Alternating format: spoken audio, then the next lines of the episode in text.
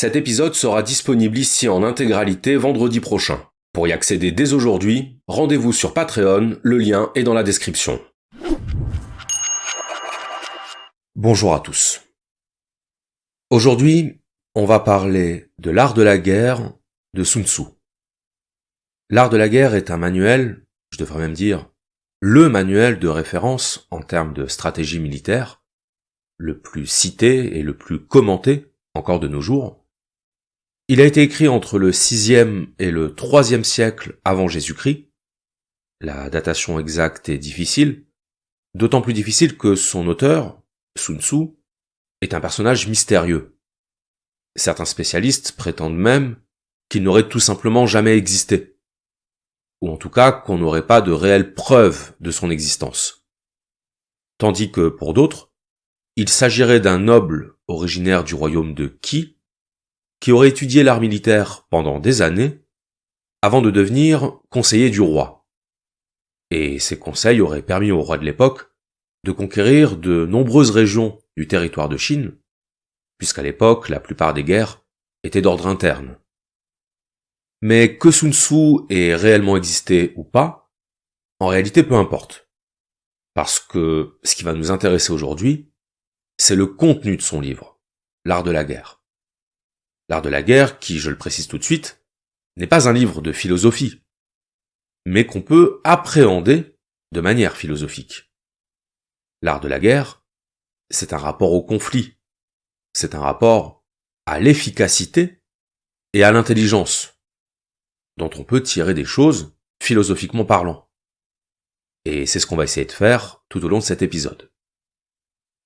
Alors je vais commencer en vous racontant une anecdote qu'on attribue à Sun Tzu, une anecdote qui va nous mettre un peu dans l'ambiance. Sun Tzu propose au roi de lui montrer comment on dirige une armée. Et pour ça, il lui demande de réunir ses 180 domestiques. Le roi a plusieurs maîtresses, Sun Tzu en choisit deux, et il les nomme officiers. Et là, il leur dit qu'à son signal, elles devront se tourner vers la droite. Sun Tzu dit à droite, et les deux maîtresses éclatent de rire. Elles ne prennent pas le jeu au sérieux. Sun Tzu se tourne vers le roi et lui dit Lorsque l'ordre n'est pas exécuté, c'est qu'il n'a pas été énoncé clairement. C'est donc le général qui est en tort. Il se retourne vers les maîtresses, il leur demande si elles savent distinguer leur droite de leur gauche. La réponse est oui. Il leur répète qu'à son signal, elles devront se tourner vers la droite. À droite. Les maîtresses éclatent de rire à nouveau. Et là, Sun Tzu se retourne vers le roi et il dit lorsque l'ordre n'est pas exécuté, alors qu'il a été énoncé clairement, ce sont les officiers qui sont en tort. Et il fait exécuter les deux maîtresses. Pour de vrai. À partir de là, tous les domestiques ont joué le jeu. Ou plutôt, ils ont compris que ce n'était pas un jeu. Et ils se sont mis à obéir comme un seul homme. La morale de cette histoire, c'est qu'en matière militaire, on ne fait pas de sentiments. La pitié n'a pas sa place sur le champ de bataille. La compassion n'a pas sa place. La seule chose qui a sa place, c'est la victoire. Et la victoire exige d'être impitoyable. La première chose dont il faut parler, c'est le fait que pour Sun Tzu, la fin justifie les moyens. La fin justifie les moyens, autrement dit, la guerre est par définition amoral. Ce qui compte, ce n'est donc pas la nature des moyens. Ce qui compte, c'est le résultat. La victoire. La victoire justifie qu'on aille contre la morale. Donc s'il faut tuer des innocents pour ça, aucun problème. S'il faut mentir pour ça, aucun problème. Sun Tzu identifie l'art de la guerre à l'art de la ruse à l'art du mensonge et de la manipulation. Quand on pense à la guerre, habituellement, on pense aux armes, aux fusils, aux missiles, aux bombes, ou on pense aux soldats, c'est-à-dire à ceux qui manient les armes. Autrement dit, quand on pense à la guerre, on pense à l'exercice de la force. Une armée est d'autant plus redoutée qu'elle est matériellement puissante. Bien ce que nous dit Sun Tzu, c'est que ça marche pas comme ça. On ne peut pas miser uniquement sur la force. C'est important la force. Et Sun Tzu le dit plusieurs fois. Chaque munition laissée par l'ennemi, on la récupère. Les prisonniers, on les garde. Et on les fait travailler. Donc ça compte la puissance matérielle.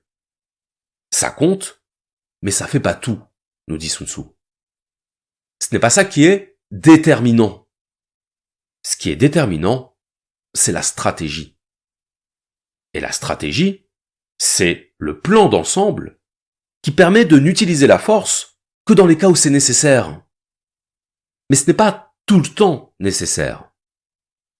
On peut obtenir des résultats bien plus efficaces sans la force. C'est ça la stratégie.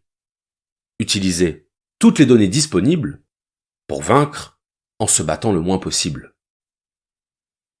La stratégie, c'est par exemple tout ce qui contribue à créer de la confusion chez l'ennemi. Parce que de la confusion naît l'erreur. Et une erreur, c'est une occasion. Une guerre ne se gagne pas seulement sur nos réussites. Elle se gagne également sur les erreurs de l'adversaire. Parce qu'on peut construire sur ces erreurs. Comme aux échecs. On en parlera tout à l'heure. Ou comme en boxe. Un boxeur ne gagne pas uniquement parce qu'il frappe le plus fort. Il gagne aussi parce qu'il a su exploiter les erreurs de son adversaire. Un mauvais cadre, un mauvais cardio, une mauvaise garde. La garde, c'est l'équivalent du rempart. Donc un boxeur a tout intérêt à faire baisser sa garde à son adversaire. Parce qu'alors, il peut l'atteindre. Il peut lui causer des dégâts. Parce que dès lors que l'adversaire est à découvert, il est impuissant. Et il n'y a besoin que de peu de puissance pour vaincre un ennemi sans défense. La puissance s'effondre face à la ruse.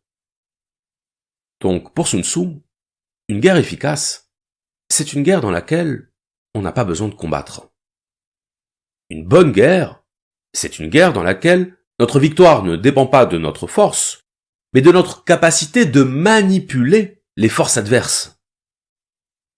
Dans l'imagerie occidentale, quand on pense à l'art martial chinois, on pense au code de l'honneur, on pense au sacrifice, à la vertu. Sauf que ça, c'était avant Sun Tzu. Le combat pour la gloire, le combat héroïque. Le problème, c'est que celui qui combat pour la gloire va privilégier la distinction individuelle à l'efficacité collective. Celui qui combat pour la gloire veut qu'on retienne son nom. Il veut qu'on pense à lui comme un modèle. Parce que c'est ça qui est beau dans la guerre. La bravoure. Ce que nous dit Sun Tzu, c'est que la guerre est une affaire trop importante, trop vitale, c'est le mot qu'il emploie, pour y introduire des considérations esthétiques.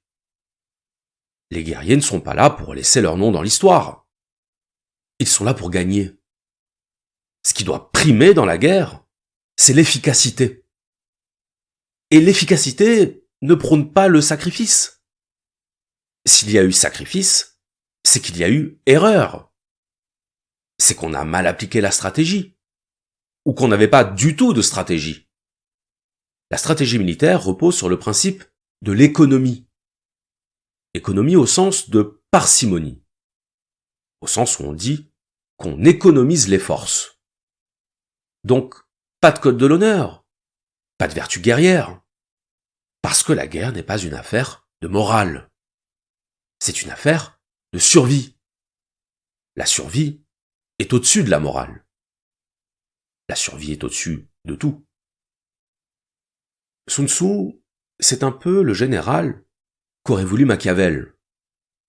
Machiavel qui a lui aussi écrit un ouvrage qui s'appelle L'art de la guerre, et qui sur le plan politique développe exactement la même approche que Sun Tzu, à savoir que le pouvoir c'est d'abord de la stratégie. Et que le meilleur des stratèges, c'est celui qui met la morale de côté. C'est celui qui privilégie l'efficacité. Rappelez-vous ce que disait Machiavel. Il disait que le prince devait maîtriser l'art de la simulation et de la dissimulation. Qu'être juste n'était pas une finalité en soi. Qu'il fallait être juste quand c'était utile, mais ne pas hésiter à être injuste quand c'était plus utile. Raison pour laquelle, quand on lui demandait s'il valait mieux être craint ou être aimé, Machiavel répondait qu'il valait mieux être craint. Parce qu'on se soumet plus facilement par crainte que par amour. Preuve en est qu'après avoir tué les deux maîtresses du roi, tout le monde a filé droit. On ne fait pas d'omelette sans casser des œufs. Bien de la même façon que le critère de Machiavel, c'est l'utilité pour le pouvoir, le critère de Sun Tzu, c'est l'utilité pour la victoire. Et quand Machiavel dit que le prince doit maîtriser l'art de la simulation et de la dissimulation, Sun Tzu dit quant à lui, je cite, Toute guerre est fondée sur le semblant. Sur le semblant, c'est-à-dire sur les apparences. Et donc sur la falsification des apparences. On veut attaquer par l'ouest, on fait mine d'attaquer par l'est. On dispose d'une armée puissante, on fait mine d'être affaibli. Et inversement. Bref, on fait tout pour tromper l'adversaire. Pour tromper sa perception. C'est presque du Descartes avant l'heure. L'idée que nos perceptions sont trompeuses. Et qu'il faut se fier, non pas à sa perception, mais à sa raison. Donc si vous êtes sur le champ de bataille, et qu'au loin, vous apercevez de la fumée, vous allez vous dire, les ennemis sont là. Ils ont établi leur campement. Ils font du feu pour faire bouillir la marmite. Et maintenant qu'on les a localisés, on va pouvoir les encercler et se jeter sur eux. Sauf que, le temps que vous arriviez jusqu'à eux, c'est vous qui vous êtes fait encercler. Parce que le feu avait été allumé intentionnellement pour vous attirer jusque-là. Parce que, voyant ce feu, vous en avez déduit que l'ennemi était là, et qu'il fallait y aller. Mais vous ne vous êtes pas dit que votre ennemi avait anticipé cette réaction. Vous êtes tombé dans son piège. L'art de la guerre n'est donc pas seulement l'art de la simulation.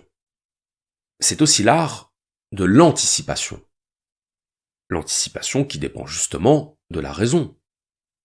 Qu'est-ce que la raison, sinon l'outil qui permet d'anticiper ce qui va arriver à partir de ce qui est? C'est la définition de l'intelligence. Observation, compréhension, adaptation. L'intelligence, c'est une projection dans la causalité. Projection parce que ce n'est pas encore arrivé.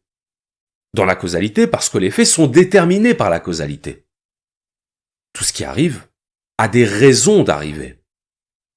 L'intelligence, c'est être capable de créer des situations dont les conséquences sont prévisibles et d'exploiter ces conséquences à son avantage. La guerre, selon Sun Tzu, c'est une partie d'échecs. Ou de jeu de Go, si on veut rester dans la culture chinoise.